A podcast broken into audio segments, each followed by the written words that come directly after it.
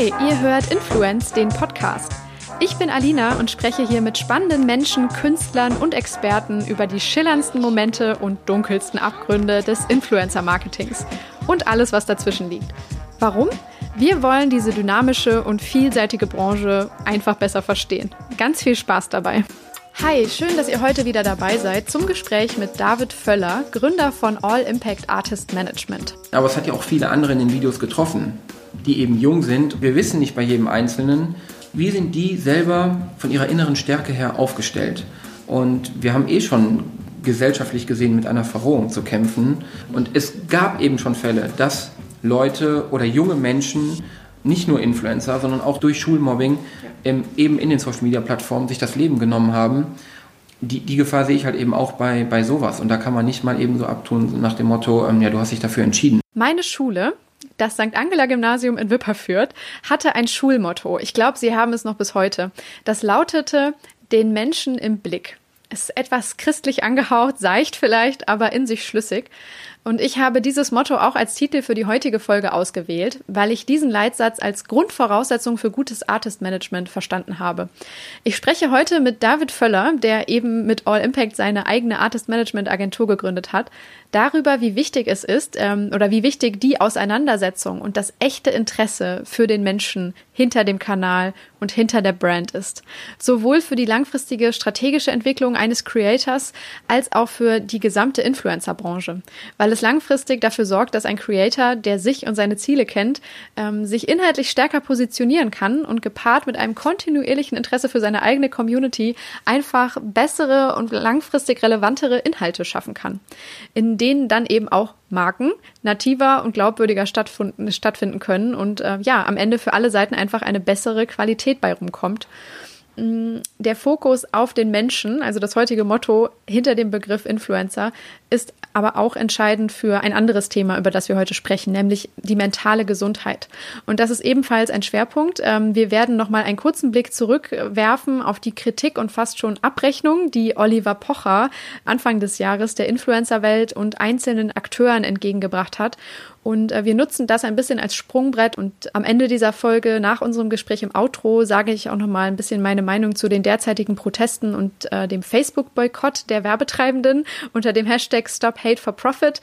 Da könnt ihr gerne ähm, entweder jetzt vorspulen, wenn es euch interessiert, oder einfach am Ende dranbleiben und ähm, da mal so ein bisschen vielleicht auch meinen Gedanken lauschen. Ich freue mich da auf einen Austausch. Ja, insgesamt also sehr, sehr spannende und wichtige Themen. Nicht nur, ähm, wie Artist Management langfristig erfolgreich werden kann, wie Influencer sich strategisch für die Zukunft erfolgsversprechend aufstellen sollten und können, ähm, sondern eben auch über die Zukunft des Social Web, über die Dinge, die gerade passieren und die vielleicht passieren müssen, damit das Ganze ähm, langfristig einfach, äh, ja, für uns als Gesellschaft auch etwas äh, Positives bleibt und ähm, nicht äh, in, ja, etwas abdriftet, was für uns alle eher schädlich als äh, förderlich ist.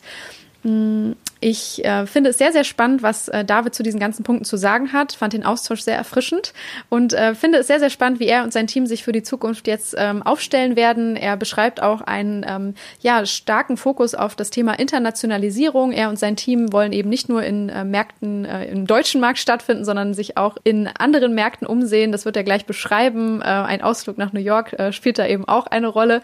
Und ja, insgesamt einfach cool zu sehen, wo die ganze Reise für die einzelnen Unternehmen in dieser bunten Branche ähm, hingeht. Ich wünsche euch jetzt allen ganz, ganz viel Spaß beim Gespräch mit David Völler von All Impact. Okay, hi David, ich freue mich, dass du da bist. Du bist der erste Gast nach Corona-Quarantäne, den ich hier wieder live treffe. Also wundervoll, dass du hier bist. Ja, hi. Vielen Dank für die Einladung. Wie geht's dir denn heute? Wie hast du die Zeit, so die letzten Wochen und Monate überstanden? Und äh, ja, mit welchem Gefühl blickst du so heute auf den Tag, auf die nächste Woche, auf die Zukunft? Ja, wir stehen kurz vorm Wochenende. Ja. da blickt man positiv äh, drauf zu. Nein, ähm, es geht mir sehr gut. Ähm, Corona ja, hat uns, glaube ich, alle, mittlerweile die ganze Welt ja ähm, schwer, schwer getroffen und wir mussten alle unseren Arbeits- als auch unser privates Leben umkrempeln und, und neu strukturieren. Ähm, als Selbstständiger für mich war es ähm, ja auch nochmal ähm, was, was völlig Neues, weil gut, jetzt als ähm, mit einem Social Media Unternehmen äh, oder einer Managementagentur ist es vielleicht noch mal einfacher, weil wir brauchen eigentlich nur Internet, äh, Laptop und Handy, dann sind wir eigentlich schon gut aufgestellt. Aber wenn du über Jahre es gewohnt bist, du sitzt mit deinem Team zusammen, äh, an einem Ort, du hast kurze Kommunikationswege. Dann war es jetzt doch, also besonders die ersten beiden Wochen eigentlich dann so im, im März, als wir zu Hause gestartet sind, jeder, ähm, die ersten beiden Wochen war sehr schwierig, weil wir unglaublich viel telefoniert haben. Ich glaube, dann hat man aber auch gemerkt, wir müssen das irgendwie drosseln, weil man auch Kunden haben sich viel gemeldet und irgendwo war es dann immer so das Feedback, ähm, lass uns das mal auf kurzem Weg machen. Ich schicke dir noch eine kurze Info bei WhatsApp durch oder eine ganz kurze Mail. Ähm, genau, es, es, ging dann eigentlich mit der, mit der Zeit und rückblickend, ähm, jetzt, heute rückblickend muss ich sagen, dass ähm, Corona für uns und auch für die Influencer ähm, einen positiven Effekt insgesamt eigentlich hatte. Es war ein absoluter Multiplikator. Die Menschen hatten ähm, viel mehr Zeit, äh, alle Altersklassen durch, sich mhm. mit, mit Social Media ähm, auseinanderzusetzen. Ähm, ich glaube, am allerstärksten lässt sich das anhand von TikTok, die ohnehin schon auf einem sehr, sehr guten Weg waren. Aber ich glaube, Corona hat da nochmal verdeutlicht, wie hilfreich es jetzt für, für Social Media war. Es sind wirklich innerhalb von kürzester Zeit jetzt ähm, neue Influencer entstanden. Ähm, sowohl auf TikTok als dann auch die Folge daraus ähm, auf, auf Instagram. Jetzt kann man nicht direkt sagen, dass das ähm, die Überflieger sind, ne, weil da steckt schon ein bisschen mehr dahinter. Stichwort Community-Bindung. Ja. Aber ähm, ja, doch, es war insgesamt dafür ein, ein, ein Multiplikator und wir haben es auch gemerkt, also viele haben ja leider muss man sagen, gesamtwirtschaftlich gesehen gibt es viele Probleme. Wir sehen es jetzt an den neuen Arbeitslosenzahlen, Statistiken, Ausblick für die Zukunft. Viele Unternehmen, die ähm, Hilfen brauchen, benötigen ähm, oder aber auch schon gesagt haben, wir müssen ähm, ja, eben am, am, Personal einsparen. Ähm, da haben wir zum Glück, ähm, sind wir von verschont geblieben. Ja. Ja, da hast du jetzt schon super viel angesprochen und wir reden gleich jetzt auch detailliert darüber, was das für Implikationen für deine Arbeit hat. Aber ja. ganz zu Beginn würde ich einfach nochmal für alle Gäste, die dich und deine Arbeit noch nicht so gut kennen oder dich nicht so aktiv verfolgen, einfach mal dir die Gelegenheit geben, dich vorzustellen und zu sagen, was du, was du so machst und wer du bist. Ja, also mein Name ist David Völler. Ich ähm, bin geschäftsführender Gesellschafter der AI GmbH All Impact Artist Management aus Köln. Wir haben rund 20 Artists ähm, unter Vertrag aus den Bereichen Instagram, YouTube, TikTok, Twitch, ähm, dem TV und der Musik. Und genau, das Ganze fing bei mir im Jahr 2015 an, ja. ähm, dass ich mich ähm, in, die, in die Selbstständigkeit ähm, gestürzt habe. Gewagt habe. Ja, ge gewagt habe, genau. Ähm, ich hatte einen, einen, klaren, einen klaren Plan, eine Idee, ähm, weil ich gesehen habe, dass gerade mit Instagram, also YouTube lief schon auf, auf Hochtouren, Instagram kam dann dazu, dass es total in war, seine, seine Bilder zu posten. Ähm, Blogs waren auch noch total angesagt und ähm, die Werbeindustrie wurde darauf, darauf aufmerksam und ähm, in Kombination ähm, eben mit dem, mit dem Mediengeschäft. Ich habe ursprünglich früher als ähm, freier Mitarbeiter für den äh, Dumont Verlag in, in Köln, Kölner Express, ähm, Stadtanzeiger Artikel geschrieben, ähm, habe einen Abstecher auch beim, beim Fernsehen gemacht und ähm, auch eine, eine kleine Morgensendung bei einem, bei einem Spart, regionalen Spartensender äh, moderiert Ach cool, in Köln. Welchen? Das war Center TV. Kenne ich noch. Ja, ja. gibt es mittlerweile gar nicht mehr. Ähm, wurde dann auch später eins mit dem, mit dem Dumont Verlag. Ah, okay. Ähm, genau, also das, ähm, das, so das, das Medienleben, das war schon immer so mein, mein in, in Interesse. Aber ähm, ja, ich wollte mich doch immer selbstständig machen. Ich habe aber lange, also was heißt lange, gut, ich meine, mit, mit 25 habe ich mich dann selbstständig gemacht, das ist schon akzeptabel. Ja. Ähm, ich glaube, gerade am Anfang muss man sich auch mal ausprobieren. Ähm, aber dann habe ich es, es gewagt, weil ich gesehen habe, es entsteht ein unheimlicher Markt, wo Potenzial ist. Ähm, Instagram, äh, YouTube, du kannst dort Werbung einbinden, du kannst Persönlichkeiten entwickeln. Ähm, und das hat mich einfach, ich, ich liebe es. Ich bin ein sehr kreativer Mensch. Mhm ich liebe es, ähm, Projekte ähm, mir, mir vorzunehmen, zu entwickeln und dann auch final abzuschließen. Und das war einfach mein, mein Ziel. Und ja, heute ist daraus ähm, eine Managementagentur geworden, äh, wo ich jetzt mittlerweile mit, mit fünf Leuten im Büro sitze, äh, mit 20 Künstlern und ähm, neben, neben Deutschland, also die aus Deutschland, Österreich und der Schweiz kommen, wir aber nicht nur in Europa, sondern wirklich weltweit ähm, unterwegs sind ob jetzt Fashion Week in, in Europa oder auch mittlerweile in, in New York seit 2017. Ähm, ja, und, und halt eben auch vielen, vielen Kunden weltweit. Ähm, und das macht mir einfach ähm, unglaublich viel Spaß. Hm. War es von Anfang an der Plan, wirklich Artist Management zu machen oder hat sich das dann organisch ergeben, zum Beispiel durch Kontakte zu einzelnen Artists? Wie war da so die Transformation vielleicht? Äh, ja, also letztendlich ist es aufgrund der, der Breite unserer Artists ähm, entstanden. Ähm, und ich muss auch ganz ehrlich sagen, also wir sind ja nicht die, waren nicht die erste Managementagentur. Ähm, da gab es schon einige, da werden auch noch einige kommen. Ähm, und wir, am Anfang als ich, ich bin nicht direkt mit der, mit der GmbH gestartet, ähm, jetzt seit 2017 leite ich All Impact und davor ähm, war ich halt eben als Einzelunternehmer mhm. äh, unterwegs. Da war es die DV äh, ganz kreativ. Ähm, da hatte ich schon den Begriff Influencer ähm, vermeiden wollen, weil Influencer rückblickend gesehen, muss ich sagen, eigentlich schon fast von Anfang an keine Chance in Deutschland hatte und irgendwie direkt verbrannt war, weil man damit oder zumindest die breite Masse auch in den Medien ähm, nichts, nichts Positives abgewinnen konnte. Mhm.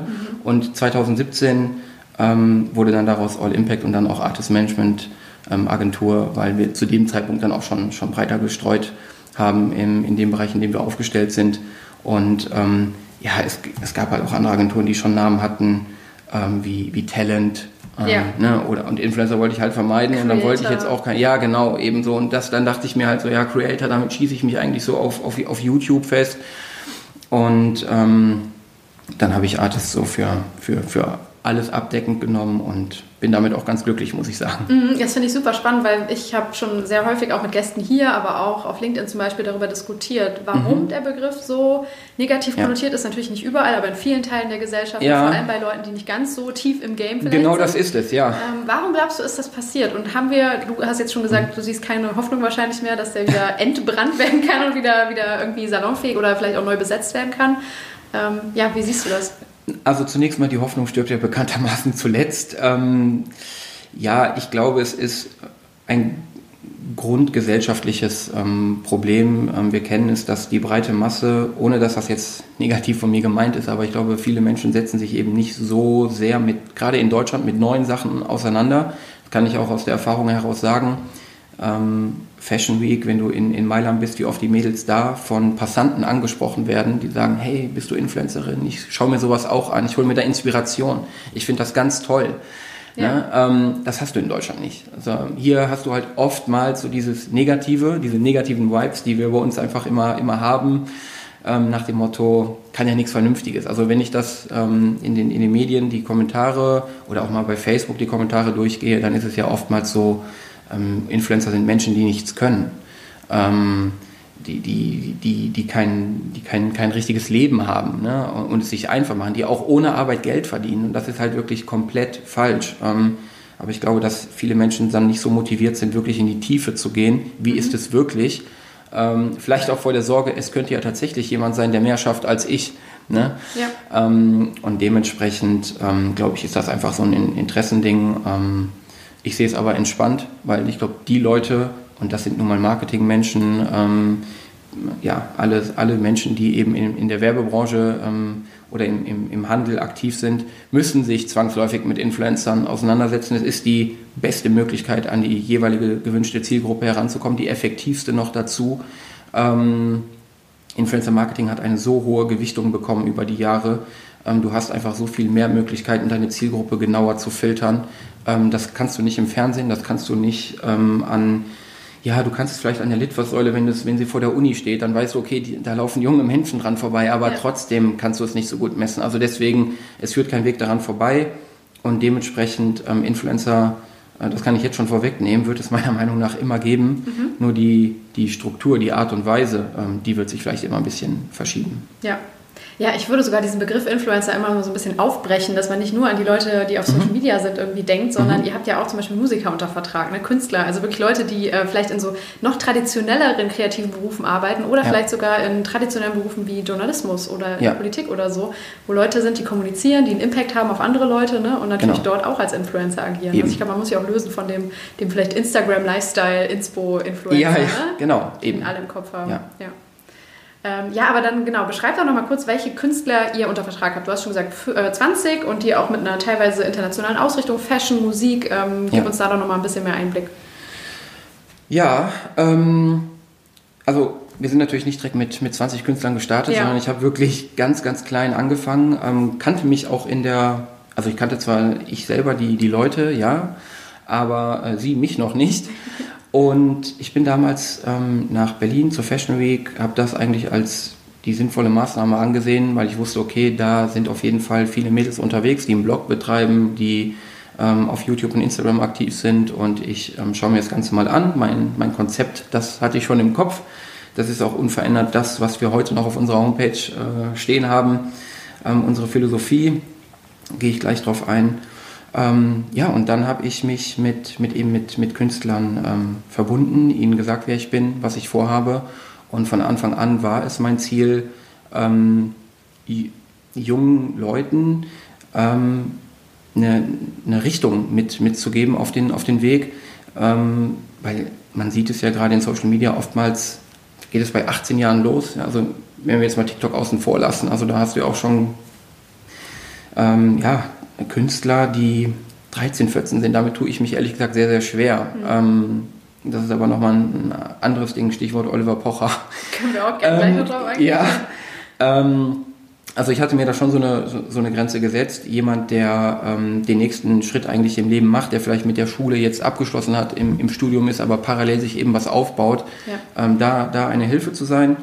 Und ähm, genau, so, so ging es dann los. Ähm, entsprechend Homepage angelegt, ähm, Künstler ähm, oder Artists angeschrieben und dann ähm, eben angefangen zu arbeiten. Ähm, ursprünglich war das mit ähm, ja, kleineren Influencern. Ne? Also früher war ja auch ein paar Jahre zurück, vier, fünf Jahre, da waren ja auch die Zahlen nochmal ganz anders ähm, zu deuten. Ne? Also mhm. wenn du da 30, 40, 50.000 ähm, Follower bei Instagram hattest, war das eine andere Hausnummer, als es das heute ist. Ne? Dafür ist es einfach zu breit bespielt und äh, auch zugänglich, diese Zahlen. Also es scheint ja heutzutage normal zu sein, mindestens 100.000 Follower zu haben. Ist natürlich völliger Blödsinn, mhm. ähm, aber es scheint zumindest so. Und ähm, ich bin, dadurch, dass ich mich ja selbstständig gemacht hatte, ich hatte alle Freiheiten und ich bin jemand, ähm, ich, ich reise unheimlich gerne, ich bin wirklich quer durch Deutschland, ich habe an jede Tür geklopft, an, an jedes Unternehmen und habe eben auch so die ersten ähm, Deals dann bekommen. Also da ursprünglich, ich habe mal mit Bon Prix 2016, 2017 ähm, auf, der, auf der Fashion Week zusammengearbeitet, ähm, hatte ein paar Mädels in einer, in einer WG, da haben wir dann halt eben Fashion-Partner, Beauty-Partner ähm, gesucht. Ähm, mir war aber von Anfang an, und das ist ähm, etwas, das ist mir ganz, ganz wichtig, wichtig, dass es Leute sind äh, und, und Künstler sind, die auch wirklich was können. Also nicht nur Bruttozahl 50.000, das sieht jetzt gut aus und ja gut, Storyviews, die waren da noch gar nicht, ich, da gab es ja zum Teil noch gar genau. keine Story. Ähm, da ging wirklich alles noch über den Feed. Ähm, da war es noch eine ganz, ganz andere Hausnummer. Ähm, aber mir war es wichtig, bevor eigentlich so das Thema Insight so breit gespielt wurde, darauf schon zu achten. Ich glaube, das ist letzten Endes auch ein ähm, Qualitätsmerkmal. Mhm. Ähm, das hört sich gerade verdammt komisch an, selber so darüber zu sprechen. Ähm, ich sehe mich jetzt auch nicht als, als Vorreiter, aber ich glaube, dass ich einfach viel richtig gemacht habe, was dann ähm, mir auch geholfen hat, letztendlich, letztendlich an dem Punkt zu kommen, wo ich jetzt heute ähm, bin. Und wenn man größer wird, irgendwann war es dann auch so, es gibt halt eine gewisse Fallhöhe, wenn du größer wirst und ähm, wächst. Ähm, Künstler aber an einem gewissen ähm, Punkt auch vielleicht eigene Ziele, ihrem ne, das Studium zum Beispiel vorziehen. Ne? So, ähm, solche Thematiken hatte ich dann. Also da gab es am Anfang dann schon mal eine höhere, einen höheren ähm, Austausch von, mhm. von Influencern. Jetzt haben wir wirklich eine, eine feste Basis, wo wir sagen können, okay, die sind seit eigentlich 2017 an Bord, 2018 und mit denen arbeiten wir. Ähm, genau, eine ähm, Saskia Beeks, die, die bei uns ist, ähm, Sita Maas, die, gut, sie ist Anfang letztes Jahr zu uns gekommen, aber ähm, das sind eben Leute wirklich, da weißt du, die haben eine unheimlich starke Community, ähm, sind unglaublich aktiv, leben das ähm, ja. ne, und haben unglaubliche Möglichkeiten auf, auf dem Markt. Und mir ist es eben wichtig, letztend, letztendlich, ich möchte meine Leute selber eigentlich bis hin zur eigenen Marke ähm, entwickeln und ähm, positionieren auf dem Markt und dass sie sich eben abheben können von vielen, vielen Mitstreitern, die es gibt. Ja, ähm, und wenn du das so sagst, äh, du hast gerade gesagt, äh, Influencer, die wirklich was können und du hast ja. schon die Daten erwähnt, also dass ja. du das an den Insights auch abliest, gibt es noch so andere qualitative Merkmale oder so, worauf du dann achtest oder wo du siehst, boah, ja, zum Beispiel die leben dafür, ne? woran machst du das noch fest? Ähm, also zunächst mal, für mich und mein Team ist es ganz wichtig, ich gehe jetzt mal in das Beispiel und nenne es jetzt mal, wir, wir scouten ein bisschen, wenn mhm. wir wen Neues suchen. Ja. Ähm, dann hast du zunächst ja, als, dann sind wir auch ein ganz normaler User und können uns nur das Profil anschauen. So, dann ist aber das erste, was mir, wenn ich, ich gehe jetzt mal von Instagram aus. So, ich sehe als erstes den Feed, ich sehe die Bildsprache. Ähm, Bildsprache finde ich ganz wichtig. Also ich bin, es muss nicht unbedingt immer so zwanghaft, manchmal ist es auch zu clean. Ja. So, ne, alles so wirklich gewient. Ja, ja, genau. Ne, so das, ähm, und wir hatten ja eine Zeit lang, 2018 glaube ich, da war einfach jedes Bild hatte einfach einen rosa Himmel. Ne, du konntest es einfach nicht mehr sehen. Ne? Ähm, aber das ist so der, der erste Eindruck, den du, den du gewinnst. Du siehst die Person, du siehst den Feed, dann guckst du dir an, ähm, wie interagiert die, die Community, wie viele Kommentare gibt es, wie ist auch erstmal die Caption. Also ich mag es auch gar nicht, wenn du einen Artist hast, der postet ein Bild und schreibt drunter einfach nur ein, weiß ich nicht, ein Emoji, ein, Herz oder ähm, Hallo oder ich weiß es Ja. nicht. Ne? Das ähm, ist ein No-Go. Dann poste lieber nichts und warte, bis du einen kreativen Einfall hast. Ähm, dann heute natürlich ganz wichtig, ähm, Story. Ne? Ganz oft siehst du irgendjemanden, der macht einfach nur äh, einen, einen Boomerang. Ne? Du, du hörst nichts, es, es findet überhaupt nichts statt. Kein User wird abgeholt, es gibt keine Frage, ich kann nichts anklicken, es gibt keinen Hashtag. Ne? Ähm, also die Person gibt auch selber nicht viel A von sich preis, B tut aber auch nichts dafür, dass andere auf sie aufmerksam werden. Ähm, das ist eben ganz, ganz wichtig. Ne? Ähm, es kommt immer darauf an, ähm, muss man auch noch mal ein bisschen klassifizieren auf die, auf die Altersstruktur. Ähm, ich habe andere Erwartungen an jemanden, der 17, 18, 19 Jahre alt ist, an jemanden, der Anfang 20 ist. Dann, das sind einfach so Stufen, ähm, sowohl in der Bildsprache, auch in der Textform, als auch in der Behandlung der Story. Aber so gewisse Grundsätze müssen dann einfach schon vorhanden sein. Und ähm, ich würde jetzt sagen, wir haben jetzt da keinen Regelkatalog, aber du hast schon so ein paar Punkte, wo du sagst, das muss schon gegeben sein. Ja. Wie ist es mit dem Following? Also achtet ihr auch Mhm. darauf, was für Leute denen folgen dann, aus welchen Ländern, äh, was für eine. Ja, ja gut, klar. Also das ist, ähm, wobei so klar ist das äh, leider nicht immer für, Ja. für alle. Ähm, genau, das ist wirklich wichtig. Ne? Dachregion, Deutschland, Österreich, Schweiz, das ist das A und O. Ähm, ich gebe ein Beispiel, wenn wir zum, mit, mit Olympus zusammenarbeiten. So, das ist ein, ähm, ähm, ein Brand, die, die aus Japan kommen. Wenn die uns ansprechen, dann erwarten die natürlich keine Fans aus Japan äh, oder keine Community aus Japan, sondern die sprechen dich ja in Deutschland bewusst an, weil sie dich hier wollen und, Genau. und die deutsche Community. Ähm, genau, deswegen, das ist wirklich ähm, das absolute Nonplusultra, das, das muss gegeben sein. Ähm, und ist natürlich auch das, das K.O.-Kriterium Nummer eins. Also wenn da ganz oben was anderes steht in der Länderangabe als ähm, Deutschland oder Österreich, also die Schweiz sind einfach zu klein, die tauchen einfach zu selten auf. Ja. Ähm, aber das, das geht nicht. Das muss gegeben sein. Das prüfen wir einmal klar über die Instagram Insights. Ähm, arbeiten mit InfluencerDB zusammen. Ähm, ist immer schön, wenn man sich beides heranziehen kann. Ja. Und ähm, ja, man, man kann sich auch nicht immer so auf die Daten von Instagram verlassen, muss ich auch ganz ehrlich dazu sagen. Ähm, klar, Instagram ist keine Datenplattform ähm, oder ist zumindest anders gestartet.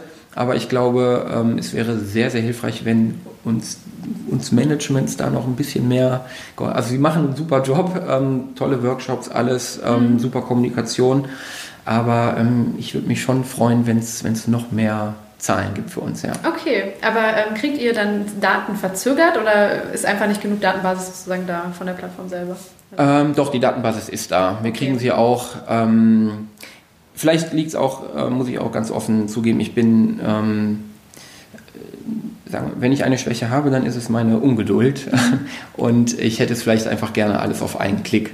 Ein, ein bisschen Ja. schneller und präziser, als es jetzt ist, weil ähm, es gibt Profile, da siehst du direkt, okay, hier ist alles wunderbar. Es gibt aber auch immer mal wieder ein Profil, wo du sagst, aus, allein schon aus der Erfahrung heraus, das kann so eigentlich nicht sein. Ja. So, und wenn ich mich dann, mir dann noch ähm, über ein anderes ähm, Programm ein Backup hole und da halt eben sehe, okay, da gibt es wirklich einen Unterschied, ähm, dann würde ich mir eben wünschen, dass das noch Dass du dich besser nicht so reingraben musst. Ja, genau.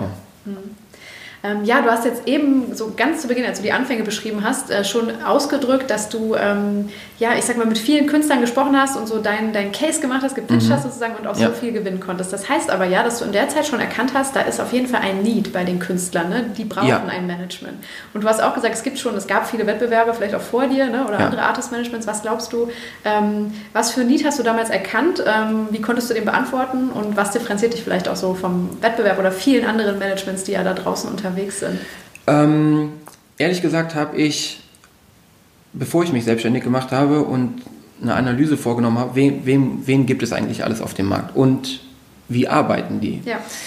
ich habe dann wirklich mit, mit Gott und der Welt gesprochen und das, das Erste, was ich halt oftmals rausgehört habe, war, ähm, entweder sie sind oder waren irgendwo in einem, in einem Management und das Erste, was war, war die Vertragsproblematik. Mhm. Man war gebunden, es gab zig andere Influencer, man war einfach eine Karteileiche, nichts ist passiert und äh, dementsprechend war eine hohe Unzufriedenheit da. Ja.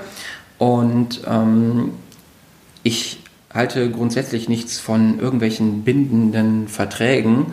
Also natürlich, ja, auch wir haben mit unseren Künstlern ähm, einen, einen Vertrag, der aber wirklich ähm, sehr, sehr überschaubar ist und auf zwei Seiten passt ähm, und der dem Künstler auch alle Freiheiten lässt. Also jeder Künstler, der bei uns unter Vertrag ist, kann innerhalb von 30 Tagen gehen. Ähm, warum soll ich einen Künstler zeitlich binden, wenn es für eine der beiden Seiten nicht passt? Macht es keinen Sinn.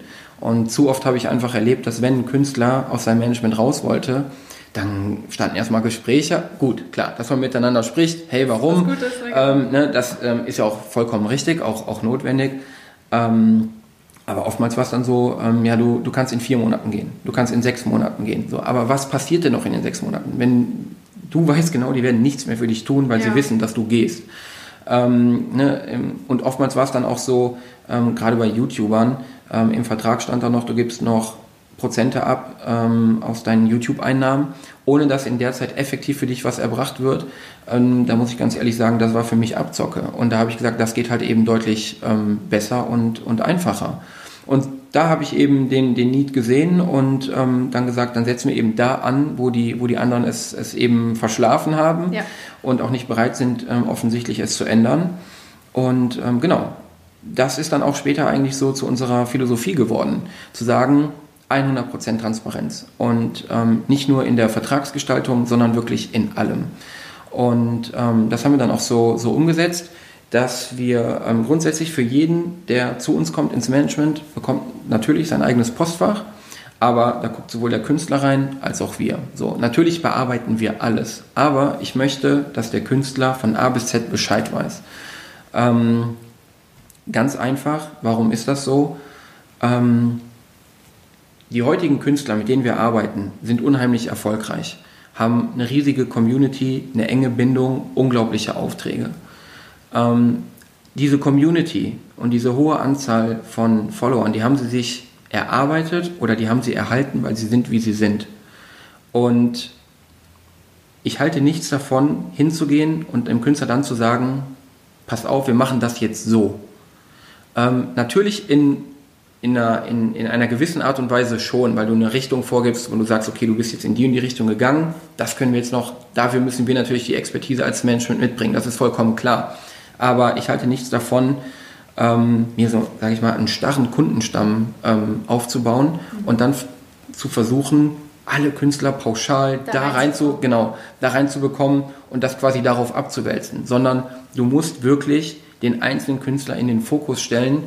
Ähm, jeder hat sein eigenes Spotlight und jeder hat einfach seine, seine eigenen Interessen und genau danach musst du gehen, weil diese geteilten und bereits bekannten Interessen der Community sind höchstwahrscheinlich auch ihre Community, sonst würden sie der Person nicht folgen. Und ähm, genau daran haben wir, haben wir angesetzt und das zieht und funktioniert. Und ähm, das war am Anfang meines Erachtens nach schon ziemlich neu, das gab es nicht allzu oft.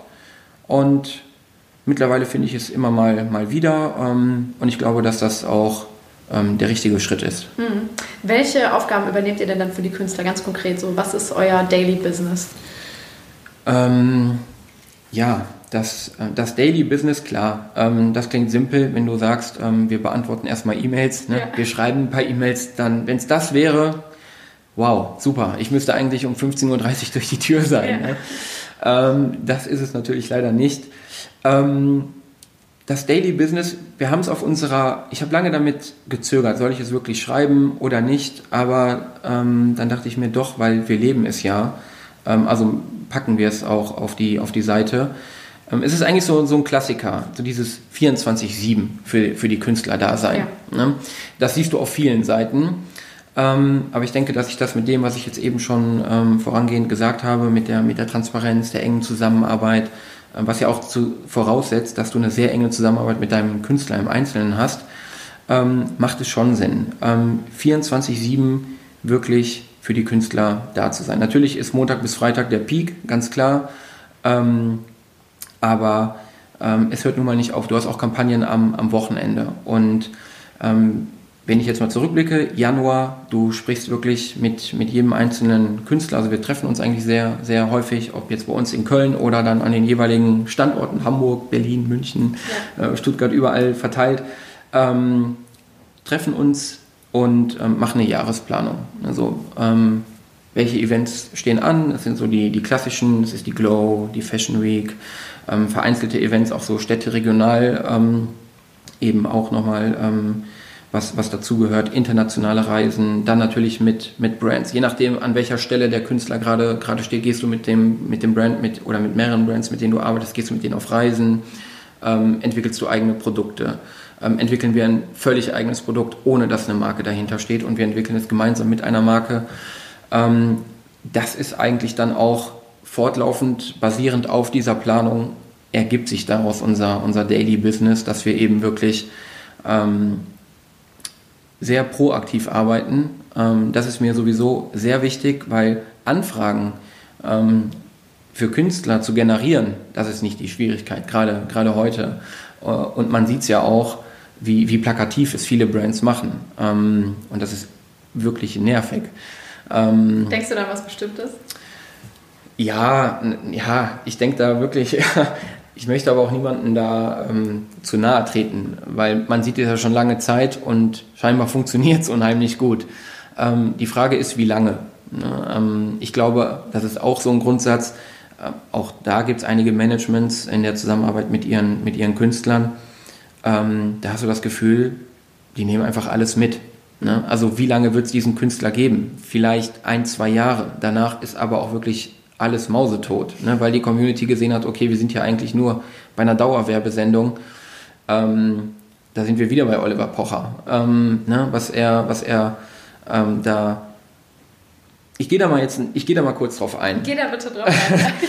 Ähm, ich bin kein Fan von Oliver Pocher.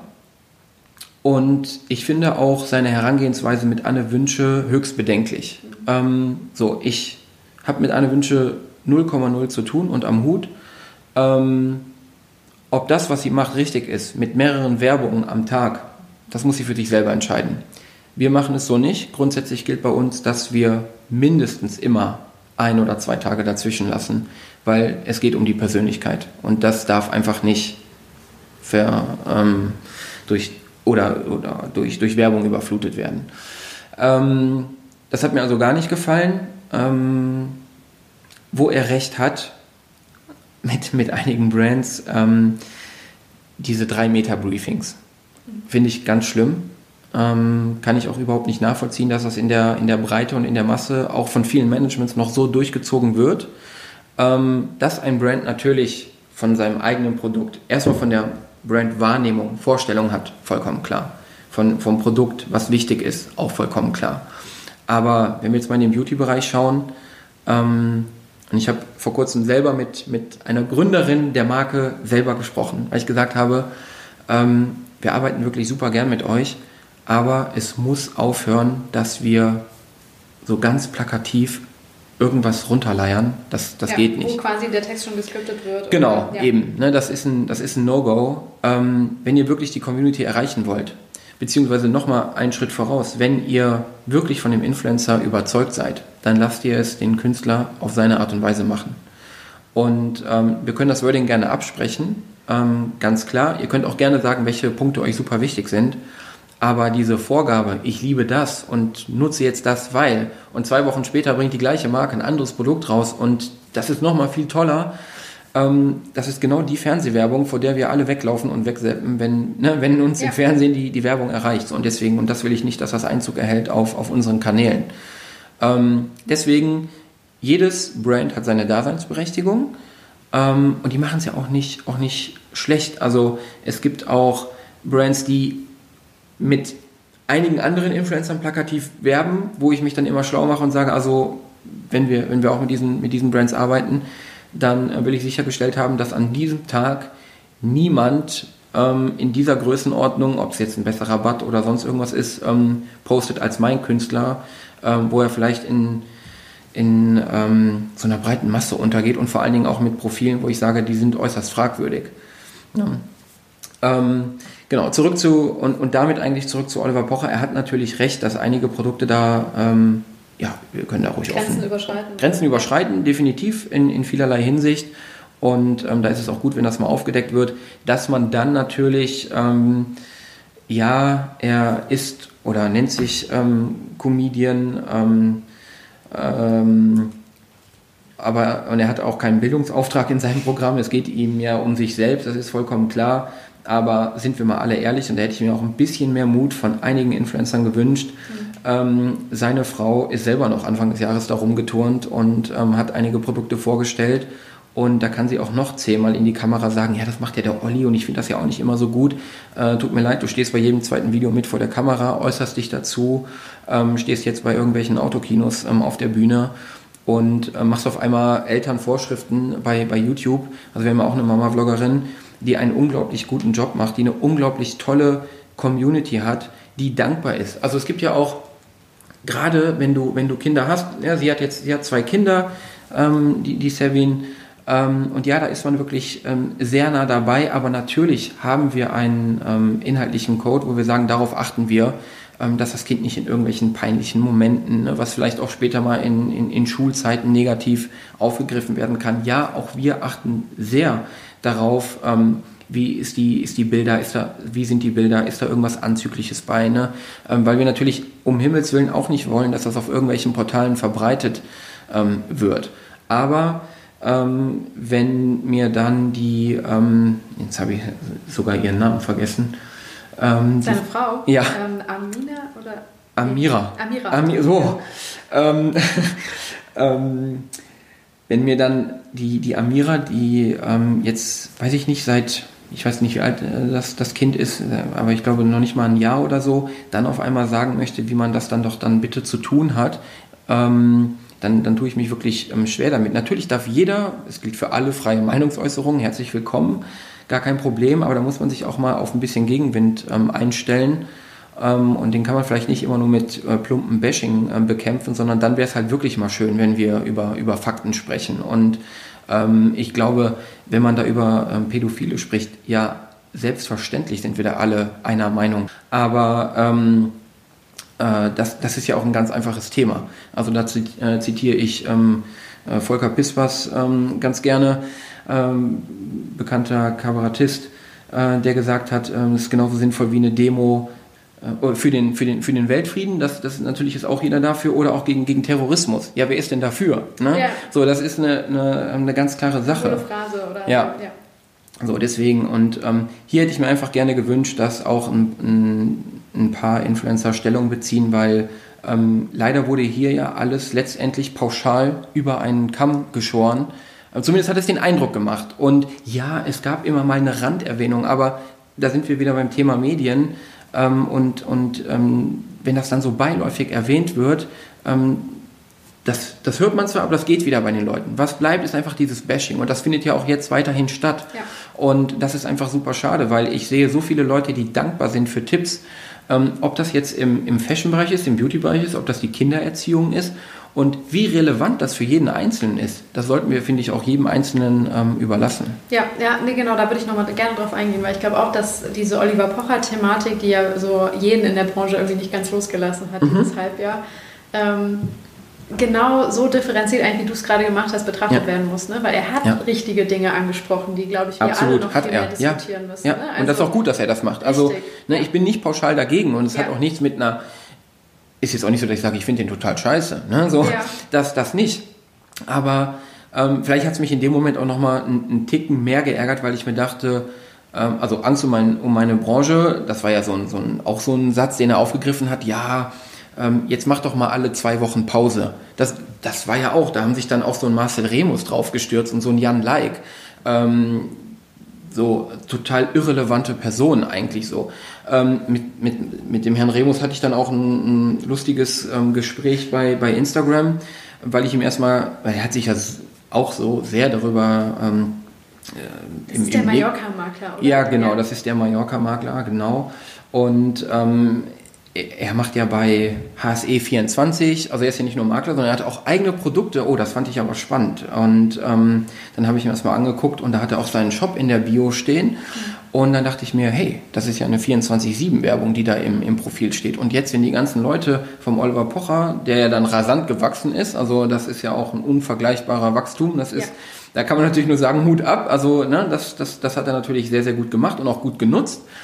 Ähm, aber wenn, wenn mir dann so ein, so ein Herr, Herr Remus sagen möchte, dass er das ähm, überhaupt nicht betreibt und Influencer alle nur sinnlos sind, äh, sorry, der Mann hatte zu dem Zeitpunkt knapp 60.000 Follower und ähm, hat seine HSE-Artikel ähm, ebenfalls in, in die Story gehauen. Ja. Nutzt dieselben Instrumente, ne? Genau, so. Plattform. Das, das wollte er nicht verstehen. Ja. Ähm, in, sagen wir mal, ein geringes Einsehen war dann irgendwann da. Aber ähm, das meine ich halt damit. Ne? Das, ähm, da muss man schon ein bisschen bedachter an die Sache rangehen. Das, das wäre schon schön. Ja, definitiv, genau. Und das Kritische, was ich dabei eben gesehen habe bei ihm, auch wirklich, er hat an vielen Stellen Grenzen überschritten, sozusagen mhm. des menschlichen Miteinanders. Ne? Also, wie ja. du schon angesprochen hast, bei Anne Wünsche. Ja, sie ist ja auch schon, Mutter. Also, sie hat zwei Kinder ja, und genau. genau, und dann. Ähm, man kennt ihn ja auch so, das ist auch so ein bisschen seine, seine Art. Er lässt ja nicht locker. Ähm, und wie, es gibt auch Videos, die finde ich auch lustig. Also ne, das, ich will jetzt nicht sagen, ich bin jetzt auch kein, kein, kein Spießbürger hier. Ne? Ähm, nur wie gesagt, letzten Endes ist es immer noch eine alleinerziehende Mutter.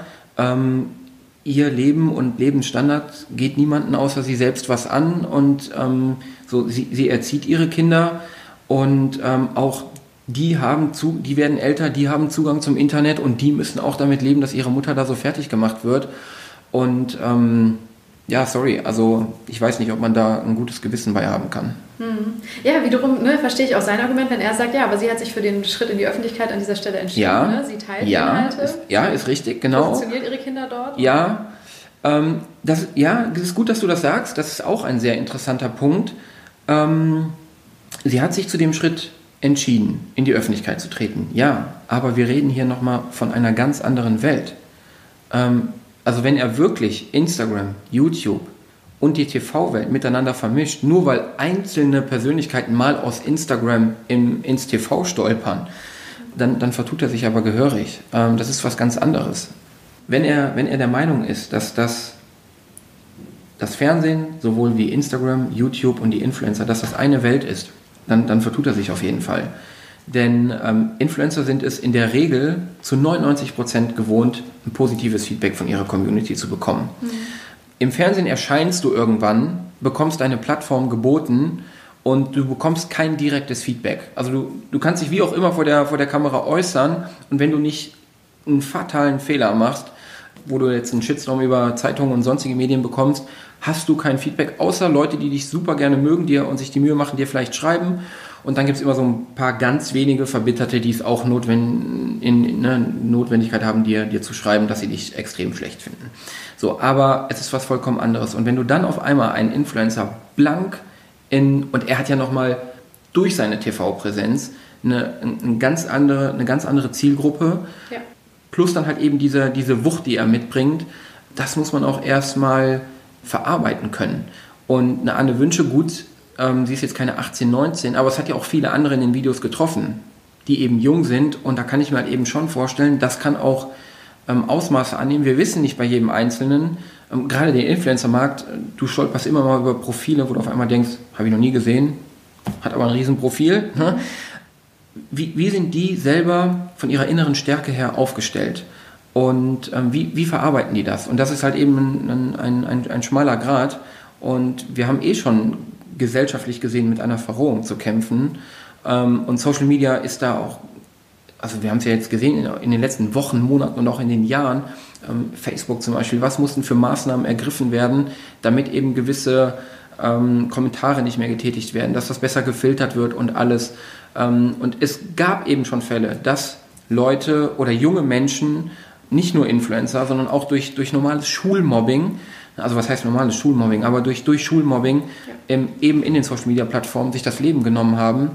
Und ähm, die, die Gefahr sehe ich halt eben auch bei, bei sowas. Und da kann man nicht mal eben so abtun nach dem Motto, ähm, ja, du hast dich dafür entschieden. Ja. Ähm, gesunde Kritik, ja, sich mal darüber lustig machen, ja, bin ich bei ihm, hat er vollkommen recht, ähm, muss auch dann in dem Sinne wirklich ähm, jeder in einem gewissen Maße abkönnen. Aber dieses, dieses Überzogene, das darf nicht sein. Und da hätte ich mir eben, wie gesagt, auch gewünscht, dass da ein paar mehr Leute den, den Mund aufmachen. Aber ich glaube, dass viele ähm, lieber in Deckung gehen und Angst haben, dass sie die Nächsten sind.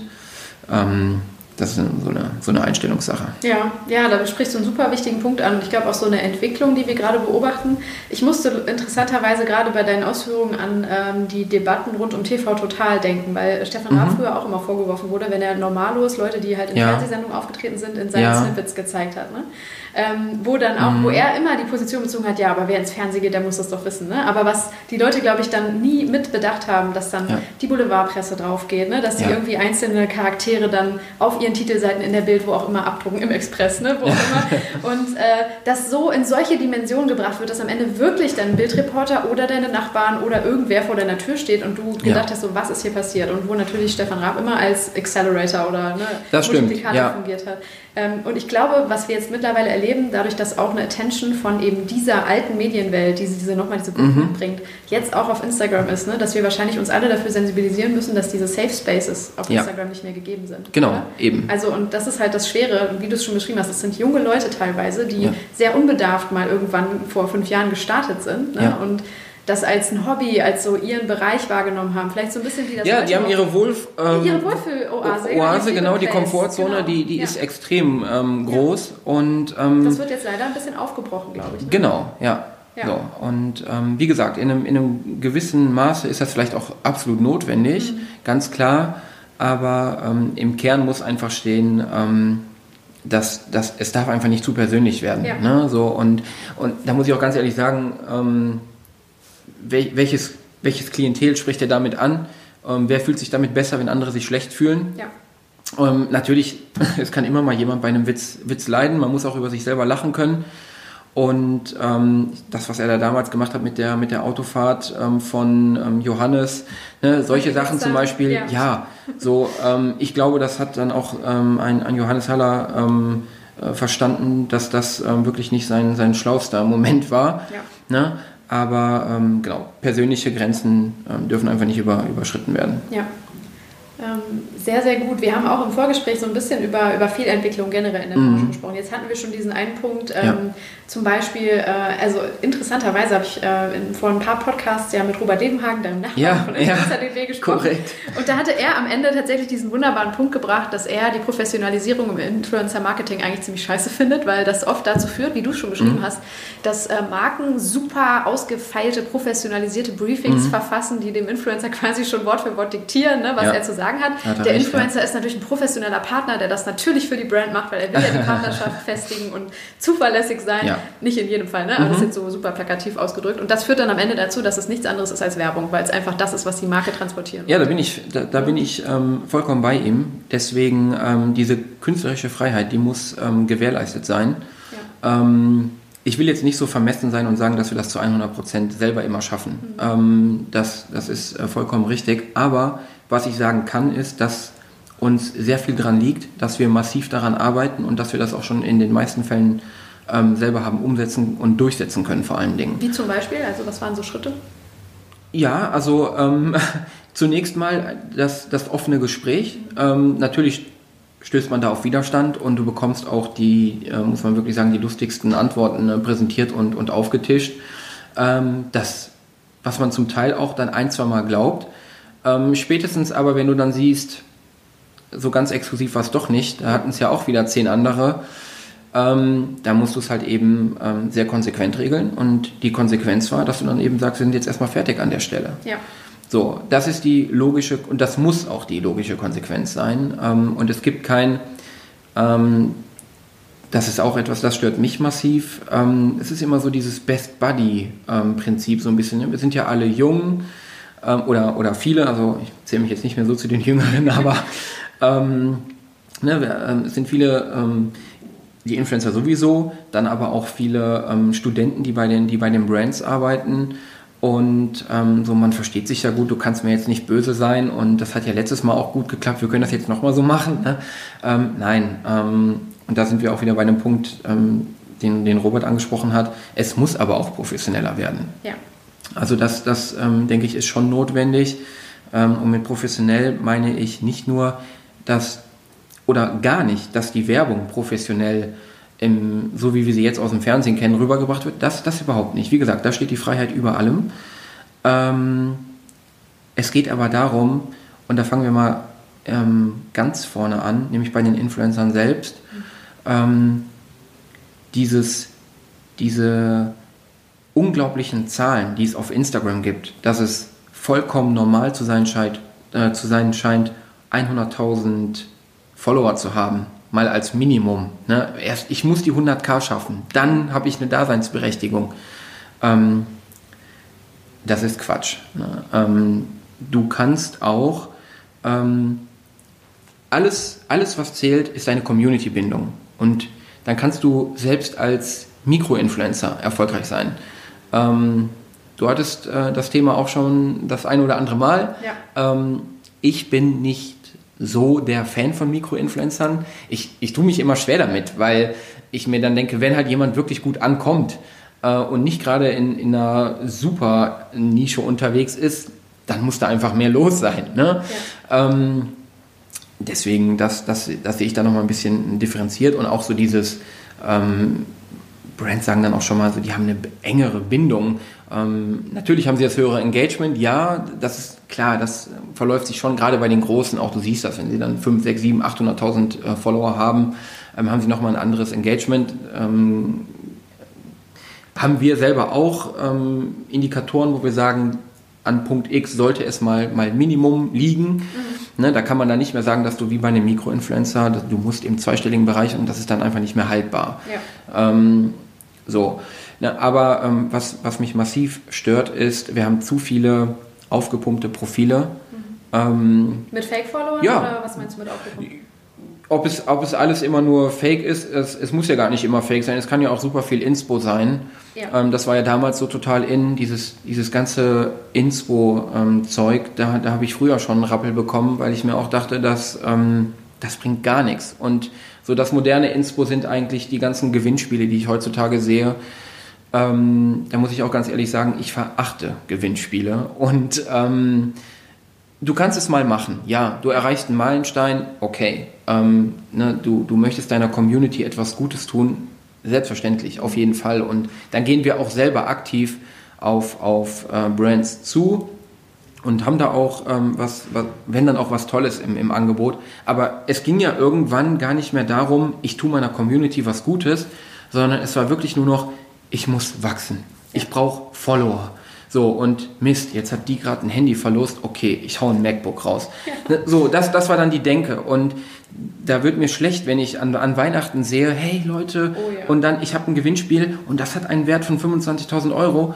Ähm, warum geht's, warum geht's um, um einen so hohen Wert? Das ist, das ist für mich, ähm, das ist zu weit weg. Ja. Das, das darf einfach nicht sein.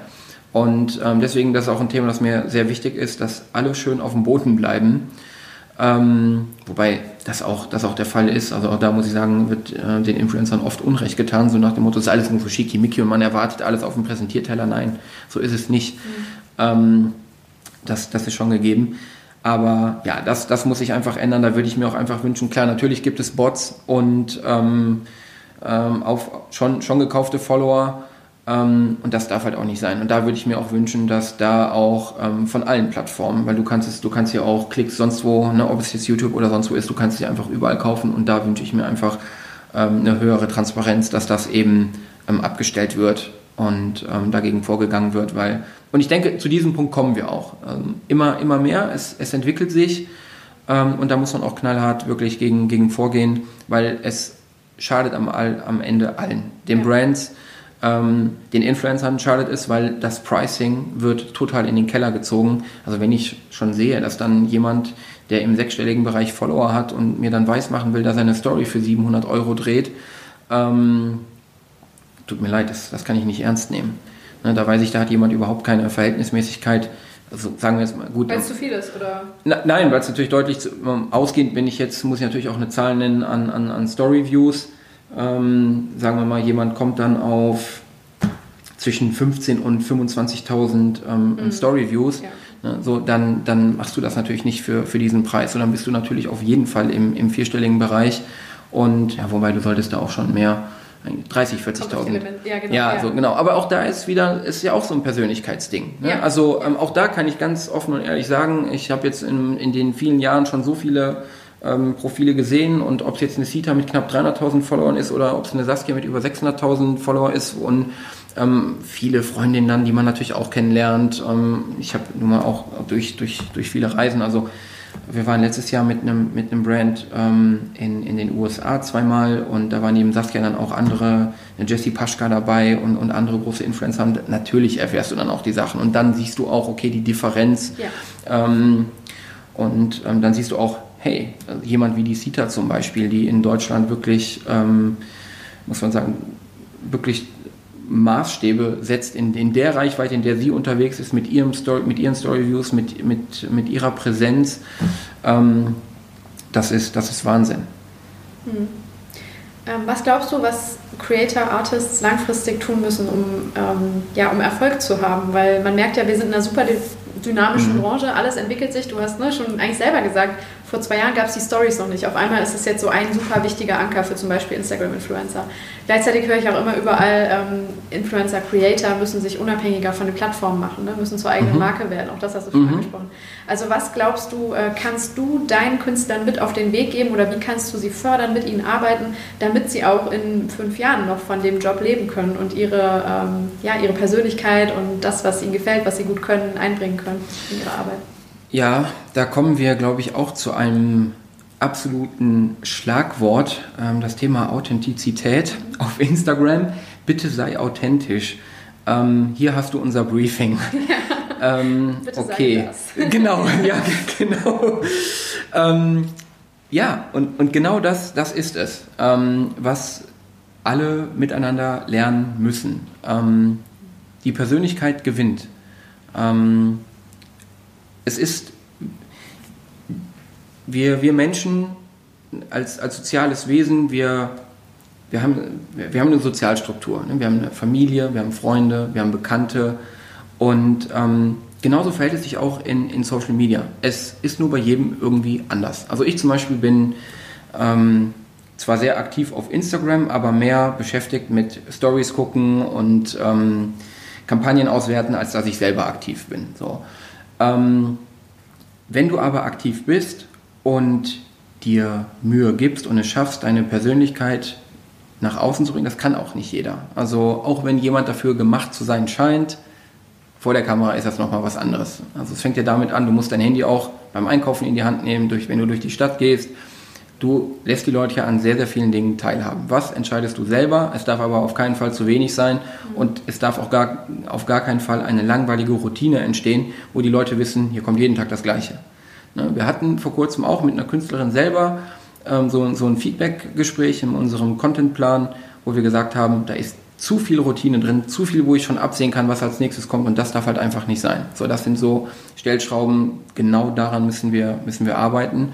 Und du musst es schaffen, deine, deine Persönlichkeit, deine, ähm, deine, deine Aktivitäten und alles das, was du, was, du, was du machst, was du vorhast, du musst die Leute mit, mit reinnehmen. Bestes Beispiel im, im letzten Jahr, ähm, Sita hat ihre eigene exklusive Möbelkollektion bei, bei Möbel Höfner gelauncht fürs, fürs Wohnzimmer. So, und da hat sie von Anfang an gemeinsam mit dem Partner ähm, ihre Community mitgenommen angefangen von den Produkten über Stoffe, über Farben, ähm, waren, das, waren das Schritte, wo sich die Leute abgeholt gefühlt haben und mitbestimmen können. Und es gibt nichts Schöneres, als wenn du genau weißt, hey, ich kann da mitmachen und da kommt bald was raus, das ich mir genauso vorgestellt habe. Ich hatte jetzt über die Influencerin die Möglichkeit, das so zu entwickeln. Ähm, da freue ich mich drauf. So, da hast du wirklich die maximale Bindung. So ist es auch gekommen. Ne? Also sie hat es wirklich geschafft. Es war dann in relativ kurzer Zeit ausverkauft, wurde nachproduziert. In diesem Jahr folgt eine, eine weitere Kollektion. Und das ist genau das, was ich sage, da wollen wir eben mit unseren ähm, Künstlern hin, ähm, dass du wirklich sagen kannst, das ist eine Persönlichkeit, ähm, da steckt mehr dahinter als ähm, vielleicht einfach nur so, so ein Daily Life. Ja. sondern ähm, da ist, da gewinnt die Community auch was, auch was dran. Und da ist eine Entwicklung auch in der Person Genau, zu entdecken und ja. so weiter. Ähm, was ja da auch immer wieder mit reinspielt, sind dann, wie hier auch das Beispiel, langfristige Brandpartnerschaften eigentlich, oder? Dass man nicht immer mit wechselnden Leuten Ja. die ganze Zeit arbeitet, sondern schon auch zeigt, so mit denen kann ich mich identifizieren, die seht ihr hier öfter und so, wo auch dann vielleicht nochmal eine, eine engere Bindung auch Genau, entsteht. ja. Oder? Ja. Mit welchen Brands arbeitet ihr da so ähm, vor allem zusammen oder habt ihr, ich sag mal, auch wie setzt sich das zusammen? Habt ihr noch viele kurzfristige Ko Kooperationen? Wie viele sind eher langfristig? Ja, gut. Ähm, auch das ist wieder ähm, Artist ähm, bedingt, kommt, kommt ganz drauf, drauf an. Also Ja. bei, den, bei den Großen, klar, da kann ich dir sagen, da ist, da sitze ich jetzt heute hier und weiß, was wir im Oktober, November, Dezember machen. Da ist das Jahr durchgetaktet, teilweise auch bis ins, ins kommende Jahr. Ja. Ähm, das, das gehört einfach dazu. Trotzdem, ich hatte es eben ja auch schon mal erwähnt, ähm, du darfst den Kalender ja auch nicht zu voll packen. Ähm, es gibt immer Unvorhersehbarkeiten. Ähm, auch ein Influencer ist mal krank, ähm, kann mal nicht posten. Ähm, genau, das, das ist ein, äh, ein wichtiger Punkt. Ja, natürlich haben wir ähm, feste Kunden, klar. Ähm, aber mh, ja, das muss man auch, das muss man differenzieren. Ich glaube, wichtig ist gerade als Management ähm, im Beauty-Bereich zum Beispiel, da hast Ja. du so viele Marken. Ähm, es wäre fatal, wenn du dich auf, auf einen Brand stürzt und sagst, wir schieben alle dahin. So, äh, es kann ja auch mal was Unvorhergesehenes beim Brand passieren und ähm, du verschließt dich ja auch anderen Mitwettbewerbern gegenüber, plus du verschließt dich ja auch anderen ähm, Kontakten gegenüber. Also wir gucken schon natürlich zunächst mal, der Influencer trifft eh die Entscheidung und die Wahl und sagt, mit diesem Brand möchte ich gerne arbeiten. So. Und ähm, danach wird natürlich gearbeitet, da spricht der Kunde natürlich auch nochmal ein Wört- Wörtchen mit, ob er denn auch in dem Influencer eben den passenden ähm, Werbepartner sieht. Wenn das gegeben ist, dann ist das natürlich ein perfektes Match. Ähm, wenn es nicht gegeben ist, dann hast du halt eben andere Möglichkeiten. Und, und so haben wir es auch eigentlich gestaltet, dass wir uns da nicht, nicht so eindimensional bewegen, sondern wirklich breit aufgestellt sind. Und ich glaube, dann ist es auch manchmal für ein Brand schön. Hatten wir auch schon mal, es gibt immer mal einen Künstler, wo sie sagen, würden wir super gerne mitarbeiten, wo ich dann sage, ja, es tut mir leid, ähm, freut uns auch für das, über das Interesse, aber ähm, in den nächsten sechs, sieben Monaten wird das zunächst mal nicht möglich sein. Wir haben es aber im Hinterkopf, kommen gerne in, in drei Monaten auf uns zu, dann ähm, gucken wir mal in der nächsten Runde, wie es da aussieht. So. Ja. Und ähm, genau, ich denke, das ist, das ist wichtig. Ähm, ja, Marken, zum Beispiel ähm, Olympus, die ich eben schon, schon erwähnt hatte, das ist jetzt ein Kunde, mit dem wir auch ähm, sehr regelmäßig zusammenarbeiten, aber es ist nichts, wo man sagt, okay, das siehst du alle vier Wochen. Es Ja. gibt auch das Produkt nicht her, es ist auch nochmal monetär, was ganz anderes Genau. für die Community, aber das ist was, wenn du das eben ein paar Wochen vorher auch anteaserst und sagst, hey Leute, letztes Mal mit der Kamera, ihr habt euch super gefreut, es gibt was Neues, ähm, dann ist das was anderes, als wenn du jetzt, weiß ich nicht, ein, ein Fashion Hall oder ein Beauty-Produkt, das hat ja nochmal eine, eine ganz andere Wertigkeit. Aber klar, natürlich haben wir auch ähm, tolle Kunden, ob das Philips, ähm, About You, das macht super viel Spaß und da hat man sich über die Jahre was, was aufgebaut. Die Kunden haben dann teilweise auch selber nochmal eigene Events und ähm, oder, oder wir, wir entwickeln eigene, ähm, eigene Modestücke, ähm, vereinzelte Teile, nicht nur eine, nicht eine ganze Kollektion. Manchmal ist es eine ganze Kollektion, manchmal sind es nur vereinzelte Teile. Ja. Ähm, ja, genau, das, das macht Spaß. Gibt es so ein Projekt, eine Kampagne, ein Ding, so was du im Kopf hast, wo du jetzt so noch lächelst, wenn du daran zurückdenkst, weil das so gut funktioniert hat oder weil ihr da so stolz drauf wart, wie es geklappt hat? Ähm, ja, auf, auf jeden Fall. Und das steht auch ähm, für mich irgendwo ganz, ganz oben an, an erster Stelle. Ähm, das ist das Bullet Journal und der Kalender mit dem Heftverlag in Zusammenarbeit mit äh, Kali Kessi, DIY-YouTuberin. Unglaublich ähm, tolles, tolles Mädchen, super Frau, ähm, die über Jahre sich eine unglaublich starke Community aufgebaut hat, ähm, einen, einen super ähm, YouTube-Kanal hat mit unglaublich aufwendigen und hochwertigen ähm, Videos. Ähm, und es war lange unser, unser Ziel, das gemeinsam auf den, auf den Weg zu bringen. Und wir hatten auch mit dem einen oder anderen, auch, ich nenne es jetzt mal kleineren Verlag, ähm, aufgrund seiner etwas jüngeren Historie ähm, gesprochen. Aber ähm, ein Ziel von uns war es eigentlich, wir wollen was Namhaftes haben. Und ähm, das hat mit dem Heftverlag äh, super funktioniert. Ähm, es war auch das, oder ist, ähm, da kann, und deswegen bin ich da auch stolz drauf, es ist das erste Projekt, das sie in, in, in Zusammenarbeit mit, mit einer Influencerin umgesetzt haben. Und ähm, dass wir das sind, dass wir da was haben, wo man auch genau weiß, das kaufen nicht nur unbedingt deine, deine Fans und direkt deine Community, sondern das kaufen auch Leute, weil sie es eben schon seit 30 Jahren kennen ja. ähm, und, und wissen, was sie da für eine Qualität haben und das Preis-Leistungs-Verhältnis einfach fair ist. Und, und das war mir einfach wichtig, das ist mir generell in der Arbeit wichtig, ähm, ähm, die, die, die, die Qualität das, das muss einfach gegeben sein. Ich möchte da was Echtes haben, ich möchte echte Persönlichkeiten haben, echte Profile, echte Reichweiten, eine echte Community und nicht einfach irgendwelche schönen Zahlen, die gut aussehen. Ähm, und, und, wir nehmen jetzt mal hier alles mit, sondern ähm, All Impact ist so aufgebaut, dass wir das Ganze klein an, oder ich habe alleine angefangen ähm, und wir wollen es groß aufziehen, es soll international werden. Und, und, und dementsprechend musst du das auch von Anfang an. Und manchmal, ja, es hat ein Jahr länger gedauert, bis, bis wir es auf dem Markt hatten. Und ähm, es gab Rückschläge, ja. Ähm, und die wird es auch immer, immer wieder geben. Und die habe ich auch in der Vergangenheit erfahren, die werde ich in Zukunft erfahren. Ähm, ich glaube, ich bin an 363 Tagen super happy im Jahr. Es gibt zwei Tage im Jahr, wo du einfach nur denkst, boah, ja. was tue ich mir hier an? Ne? So, aber ich glaube, das hat einfach so gut wie jeder. Und man darf auch mal mal scheitern. Auch das räume ich mir, mir ein. Und ich habe auch nicht immer richtig gelegen. Und ähm, es ist vielleicht auch nicht immer jede Strategie direkt die richtige oder auch damals die richtige gewesen. Also auch ich habe lernen, lernen müssen, ähm, wie ich Influencer und deren Profile ähm, auswerte. Mhm. Ähm, am Anfang, wenn ich jetzt zurückblicke, mit Leuten, mit denen ich gesprochen habe, wo ich dann relativ schnell gesehen habe, okay, ähm, das entspricht nicht dem, was ich mir eigentlich vorstelle. Und hier wird ganz schön ähm, ja, ähm, rum beschönigt, beschönigt genau, richtig, danke. Ähm, dann habe ich mich sofort davon ähm, getrennt äh, von, ja. von, den, von den Personen und, und hatte halt den, den Lerneffekt.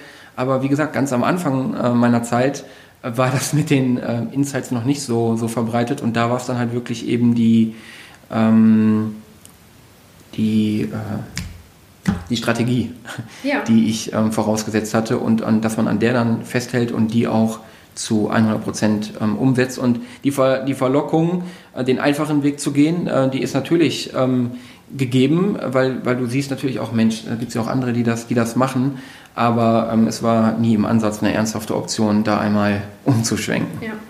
Ja, und wenn du dann so ein bisschen in die Zukunft blickst, du hast schon gesagt, Internationalisierung ist etwas, was ihr euch vorstellen könnt. So, äh, ja. wohin führt euch der Weg in den nächsten Jahren? Ähm, also, ich habe es eingangs angesprochen, jetzt seit, ähm, seit 2017 bin ich sehr regelmäßig in, in New York und war jetzt auch in diesem Jahr mit meinem äh, Team dort.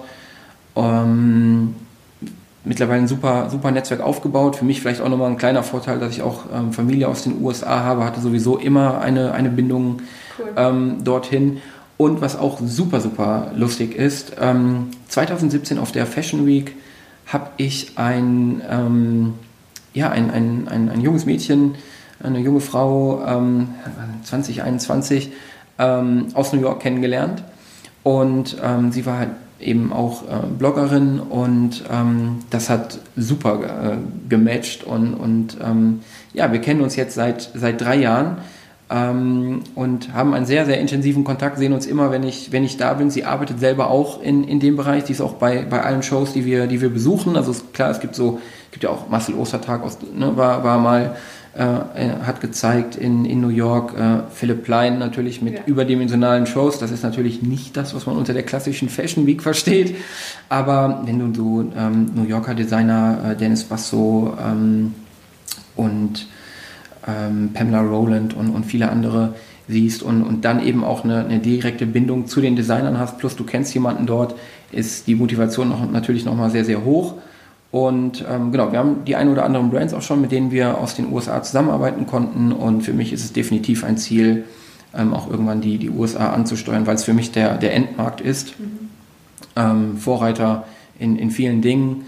Ähm, und in Amerika sprichst du mit deutlich kleineren Influencern auch direkt mit dem Management. Und äh, ich glaube, da sind wir hier. Also wir sind in, innerhalb Europas, sehe ich uns eigentlich ziemlich weit vorne. Ja. Ähm, ich glaube, wir haben auch die, so ziemlich die teuersten Influencer. Also ich bin immer wieder überrascht, bekomme ja auch Infos ähm, von, von vielen. Ähm, ja, es gibt, gibt, schon sehr, sehr gute Drähte, die man, die man hat. Und wenn man dann hört, Frankreich, Italien, England, die rechnen ganz anders ab, ähm, dann ist das schon nochmal spannend zu sehen. Also wir haben schon eine hohe Wertigkeit. Mhm. Ähm, und da ist einfach das Ziel, genau, auch, aber auch innerhalb von Europa weiter, weiter zu wachsen. Das kann ich mir alles ähm, sehr, sehr gut vorstellen. Und da sind wir auch im Team zum Glück für, für aufgestellt. Und ähm, das ist das Ziel. Also äh, kleiner Ausblick noch oder kleine, kleine Rückschau. Wir waren letztes Jahr in Tokio auf der Beauty World Messe. Wow. Ja. Und ähm, auch da, muss ich, da habe ich auch einfach Glück, muss ich auch ganz ehrlich zugeben. Ähm, mein Bruder hat ein Jahr in Tokio studiert. Mhm. Ähm, er spricht die Sprache plus ähm, kann es in fließend, also fließend sprechen und schreiben. Ja. Das war natürlich, da habe ich sofort gesagt, du, ähm, erstens, ich war noch nie da. Ähm, es wird mal Zeit. Ähm, plus, wir können hier ein Feld bearbeiten. Das wird kein anderer machen. So und es ist natürlich noch mal was anderes, fliege ich da jetzt nur für die Messe hin. So konnte ich ja noch mit einem, mit einem Urlaub ähm, verbinden. Aber es hat sich gelohnt. Ähm, von vielen Messepartnern, die, die dort äh, zugegen waren, ähm, haben wir wirklich Kontakte mitgenommen und stehen auch heute noch mit denen in Kontakt, haben Kampagnen umgesetzt. Das ist vielleicht erstmal alles in einem kleineren Rahmen, aber so geht vieles los und ich probiere auch super, super gerne aus. Ähm, ich, ich mag das total gerne. Und das ist das, was ich eben meinte mit, mit Scheitern. Ich gebe mir diesen Freiraum und für mich ist das auch kein, kein fehlinvestiertes Geld. Ähm, natürlich kostet das dann schon mal eine, eine, Stange, auch die, auch die USA-Reisen, aber das ist es mir einfach wert, ähm, weil man nimmt da so viel mit und das, das kann dir keiner mehr nehmen und du, du kommst mit so vielen Leuten in Kontakt. Ähm, das finde ich super spannend und ich hinterfrage mich auch sehr gerne. Also ich, ich mag es total gerne, anderen Input zu bekommen. Ja ähm, manchmal ist man natürlich schockiert und denkt sich, Mensch, hätte ich auch, auch drauf kommen können, das kann ja nicht wahr sein. Aber ähm, das ist auch etwas, was ich mir eigentlich für die Zukunft wünsche, dass wir vielleicht in Deutschland so ein bisschen dieses starre Gebilde ablegen und vielleicht gerade in dieser jungen, ähm, in diesem jungen Bereich ähm, hier im, im Influencer-Management und auch Marketing noch mehr aufeinander zugehen ähm, und uns austauschen, weil hier einfach noch viel, viel mehr Potenzial drinsteckt und wir uns vielleicht nicht immer als Wettbewerber sehen sollten, mhm. ähm, sondern ich glaube, wir können noch, äh, noch, noch viel mehr erreichen. Glaubst du, dass es in den anderen Märkten schon besser funktioniert, in den USA und so weiter? Oder? Ja, ähm, womit bemessen wir besser? Ist es nur das ja. Finanzielle? Ist es nur die Reichweite? Ähm, äh, der Austausch meine ich im Endeffekt Ach so. auch. Ne? Also, dass man da schon offener über seine Learnings spricht? Oder ähm, dafür bin ich wahrscheinlich oder definitiv ja. zu weit weg, um das bewerten zu können. Ich glaube, da würde ich ähm, absolut eine falsche Prognose jetzt hier ja, reinschießen. Gut. Aber was ich von meinen eigenen Erfahrungen her zumindest sagen kann, ist, und, und das fällt mir, ähm, oder ist mir, ja, fällt mir, fällt mir sehr häufig auf, ähm, wir haben in Deutschland gerne, wenn du in einer gewissen Position bist, stößt du an einen von oben herab. Also wenn ich zum Beispiel vor ein, zwei Jahren telefoniert habe für die Fashion Week in New York und ich spreche mit einer deutschen ähm, Agentur, Erschreckenderweise, die wissen noch gar nicht, für wen ich anrufe. Es könnte also wirklich sonst wer sein. Ähm, bekomme ich eine unfreundliche Antwort, Ablehnung oder auf jeden Fall nichts Positives, mhm. äh, wo ich mir denke, wie bitte kann das sein? Also ich meine natürlich, jedem steht es zu, einen äh, schlechten Tag zu haben, aber in der Häufigkeit, ähm, wo ich dann doch gemerkt habe, ähm, hier wird sich, gerade auch wenn man das Stichwort Influencer, Artists, ja. wenn man das hat fallen lassen, ohne dass sie wussten, um wen es geht, welche ja. Reichweiten da eigentlich jemand mitbringt und dass das eigentlich ein Kandidat ist, den setzt in Reihe 1 und sonst nirgendwo hin oder er kommt nicht oder sie. Ähm, das, das fand ich schockierend und habe da auch gemerkt, dass halt viele ich möchte jetzt auch natürlich kein Altersbashing betreiben, aber ähm, ich glaube, bei, bei jüngeren Ansprechpartnern am Telefon ist die Affinität und das Verständnis für so eine Anfrage deutlich höher ja. als bei jemandem, ähm, der halt eben ne, das alles nicht bedient. Der keinen persönlichen Bezug hat. Genau. Und zwar weiß, ja, da gibt es irgendwie sowas. Ne? Ja. Und wir haben das auch mal gemacht. so. Ja. Aber ähm, ja, das ähm, und, und das, und da muss ich sagen, in den USA, ich habe ich kann mich an, keine schlechte, an kein schlechtes Feedback erinnern. Ja. Und ähm, das, das ähm, kann ich auch sagen, ohne dass ich bei, meinem ersten Besuch in den USA in New York groß was in der Hand hatte oder eine Referenz, auf die ich zurückweisen ja. äh, konnte, ähm, habe ich eine Anfrage bei einer der, der größten Agenturen gestellt und ich bin eingeladen worden. Ich habe noch nie so viel Angst vor einem Termin gehabt wie in dem Moment, weil ich mir dachte, okay, das kann jetzt mal richtig in die, in die Hose gehen. Aber auch da ist es schön zu sehen, zum Beispiel als wir dann letztes Jahr in, in Los Angeles waren, sie haben in New York und in LA einen Standort, ähm, wo dann ähm, auch ein, ein Mädel, mit der ich halt auch dann über die Jahre durch die Fashion Week auch Kontakt hatte. Und äh, sie hat immer gesagt, wenn du mal in LA bist, melde dich gerne, komm vorbei. Und das finde ich halt schön, auch wenn wir so oft den Amerikanern diese Oberflächlichkeit vorwerfen. Aber ich habe geschrieben, ich komme vorbei, ähm, ich bin tatsächlich da und es hat geklappt und das finde ich schön. Und dieses Miteinander, das würde ich mir eben auch hier viel, viel mehr wünschen, weil dadurch kannst du super viel erreichen. Ja, dein Wort an Gottes Ohr. Ich, meine, ja. äh, ich meine, das betrifft ja nicht nur unsere Branche, ne? aber ja. ähm, dass wir das besser hinkriegen und auch irgendwie nach außen hin noch mehr. Ja, auch LinkedIn. Also du ähm, sagst es ja auch immer ganz toll, man kann dir Feedback geben auf LinkedIn und ich, hab, ähm, ich nutze es auch super, super gerne. Ich finde es ganz, ganz wichtig, hat sich super entwickelt, ist das Tool mittlerweile auch ähm, für mich, genau, fürs Business, absolut. Und ähm, ich habe da aber auch schon ähm, E-Mails bekommen. So, ja, ich wurde privat kontaktiert bei LinkedIn. Dann denke ich mir, na gut, das ist jetzt nicht Facebook oder MySpace hier, das ist ein Business-Tool. Ne? Also ähm, ja, deswegen, das ist, das ist wirklich wichtig. Wer sind deine persönlichen Influencer? Gibt es da Leute? Ja, also klar, in erster Linie gehe ich natürlich erstmal von, von meinen ähm, Artists aus. Ähm, wo ich es gar nicht schaffe, am Tag alles zu konsumieren. Das wissen sie auch, das habe ich auch schon. Es gibt immer mal die Frage, hast du es noch nicht gesehen? Und dann sage ich, nee, tatsächlich habe ich es noch nicht gesehen. Ja. ähm, genau, aber ähm, klar, für mich persönlich, ähm, es gibt ja auch nicht nur Influencer, es gibt auch Sportler, die ich, die ich klasse finde. Ich bin ein riesen Fußballfan, folge dementsprechend ähm, Fußballern. Ja. Finde das, find das super. Ähm, natürlich anderen äh, Medien, Medienmenschen. Ähm, muss aber auch nicht immer Instagram sein. Also kann ja auch ein, ein Podcast sein. Ja. Ähm, das, das finde ich, find ich super toll. Und ähm, ich versuche mir da eigentlich, wenn ich auf der Suche bin, entweder ist es so der Bereich Freizeit oder Wissen. So, das sind so die, die Punkte, wo ich mich dann für interessiere. Aber jetzt so spezifisch jemanden hervorheben, ähm, kann ich jetzt erstmal nicht. Ja, ja ist doch okay. ähm, genau, dann auch deine Thesen möchten gehört werden in diesem Podcast. So, wenn ja. du ein paar Prognosen oder eine Prognose mitgebracht hast, so Sachen, auf die wir uns vielleicht einstellen können in der Zukunft, die wir im Blick behalten sollten. Ich glaube, in Deutschland ist ja momentan, wenn du, wenn du so eine Millionenmarke knackst auf Instagram, dann ist das immer noch, dann hast du diesen Wow-Effekt. Ja. Und ich glaube, jetzt durch, durch TikTok ähm, wo der Markt einfach noch mal ein bisschen mehr durchgerüttelt wurde und noch mehr Leute Social Media konsumieren. Ich glaube, dass wir, ähm, da ich auch fest davon überzeugt bin, dass TikTok jetzt endgültig sich äh, fest etabliert hat, ähm, un unglaubliche Zahlen, die da ja. ähm, aktuell in die, in die Höhe schießen. Und ähm, wir haben selber jetzt ähm, eine Künstlerin, mit der wir gerade sprechen und auf einem sehr, sehr guten Weg sind, die ähm, auch im ja, mittlerweile dann schon fast mehrere Millionen Bereich ist. das ist unglaublich. Ich glaube aber auch, dass wir bei Instagram, also Instagram wird es nach wie vor geben, auch in den, in den kommenden Jahren. Es wird sich immer mal was tun. Ähm, aber ich denke, dass Artists auch bei Influencer deutlich häufiger in Zukunft in den Millionenbereich vorstoßen werden, dass die, der Traffic wird zunehmen. Ähm, Influencer ja, wird es immer geben. Es wird sich aber verschieben, die Aktivitäten, die Werbemaßnahmen. Ähm, ich glaube, die Spitze wird auch deutlich enger.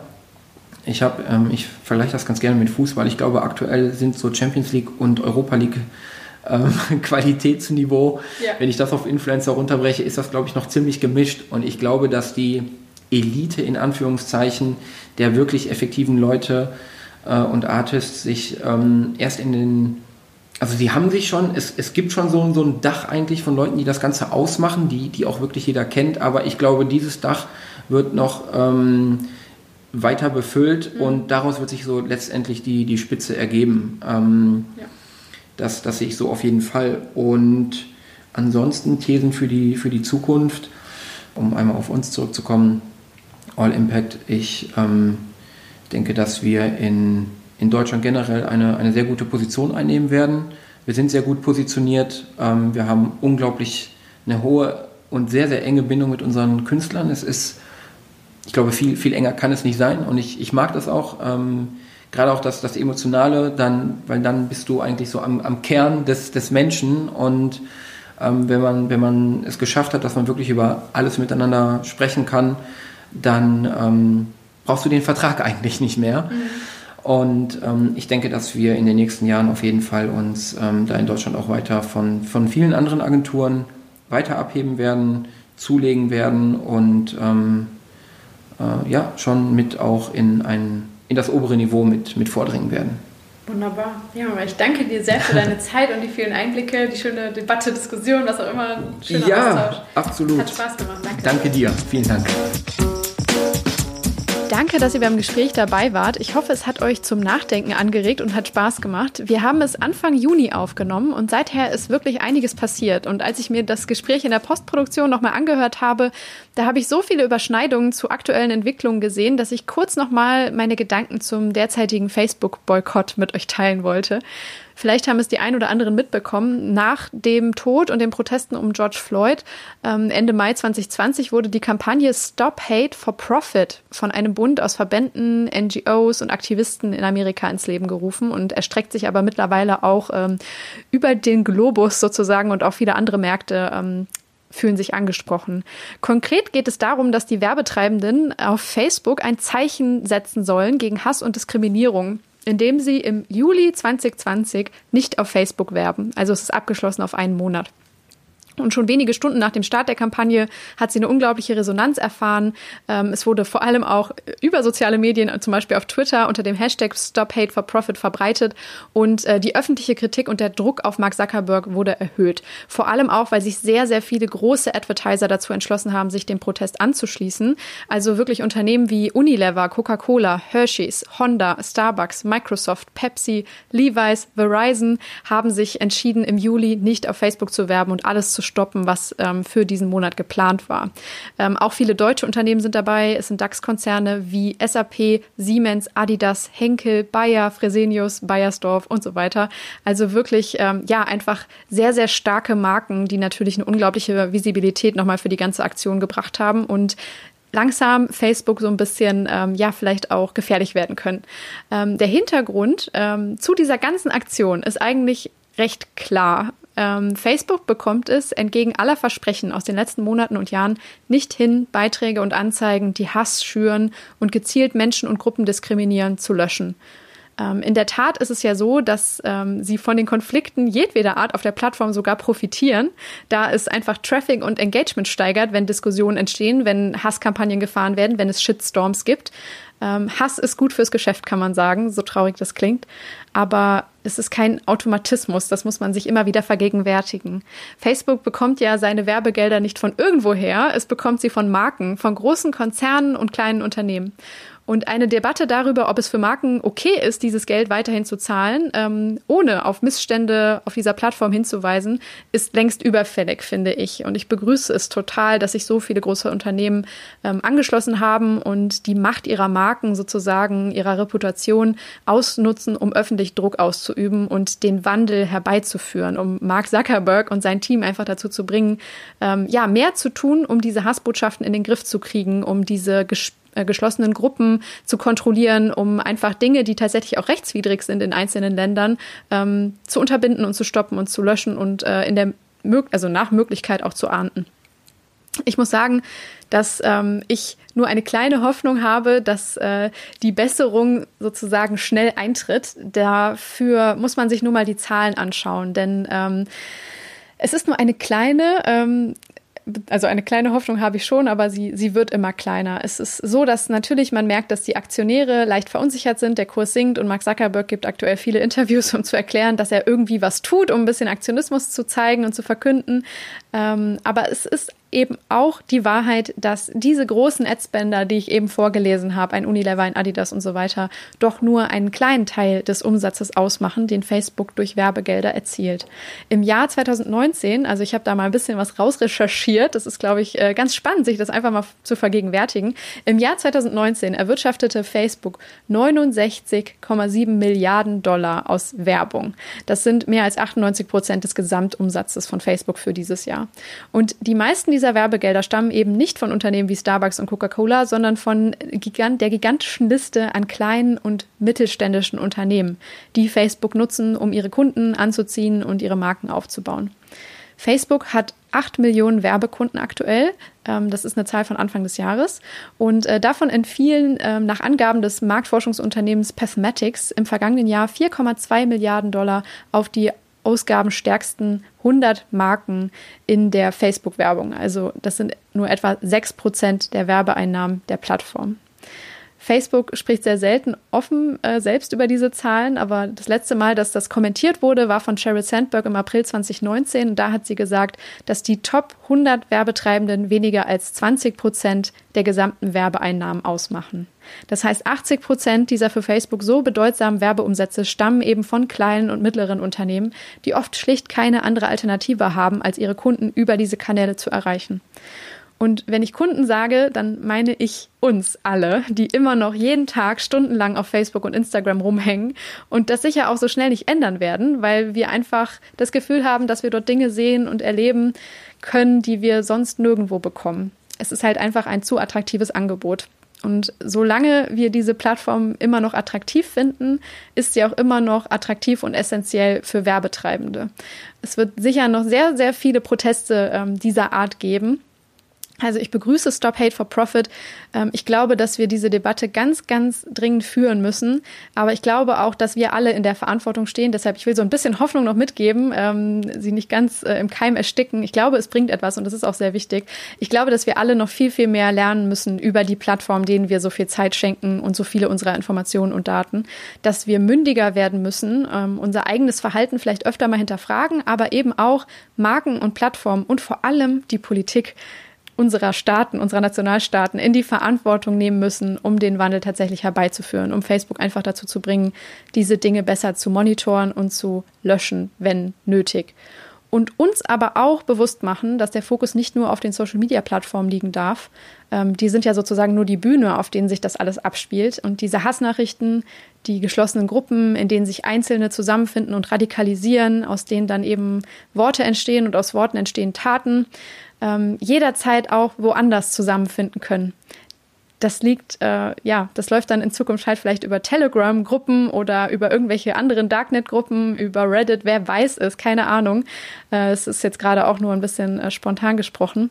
Ähm, es wird dann halt woanders passieren. Und ich glaube, die Frage, die wir uns als Gesellschaft stellen müssen, ist, wie können wir präventiv vorgehen in Schulen, in Kommunen, in Gemeinden, ähm, im direkten Austausch, ganz lokal. Ähm, wie können wir aktiv werden, um die Menschen erst gar nicht diese, an diese Gruppen zu verlieren? Ähm, das ist, glaube ich, der anstrengendere, unbequemere, aber auch leider der einzige effektive Weg, um das Grundproblem zu lösen, dass diese Dinge passieren.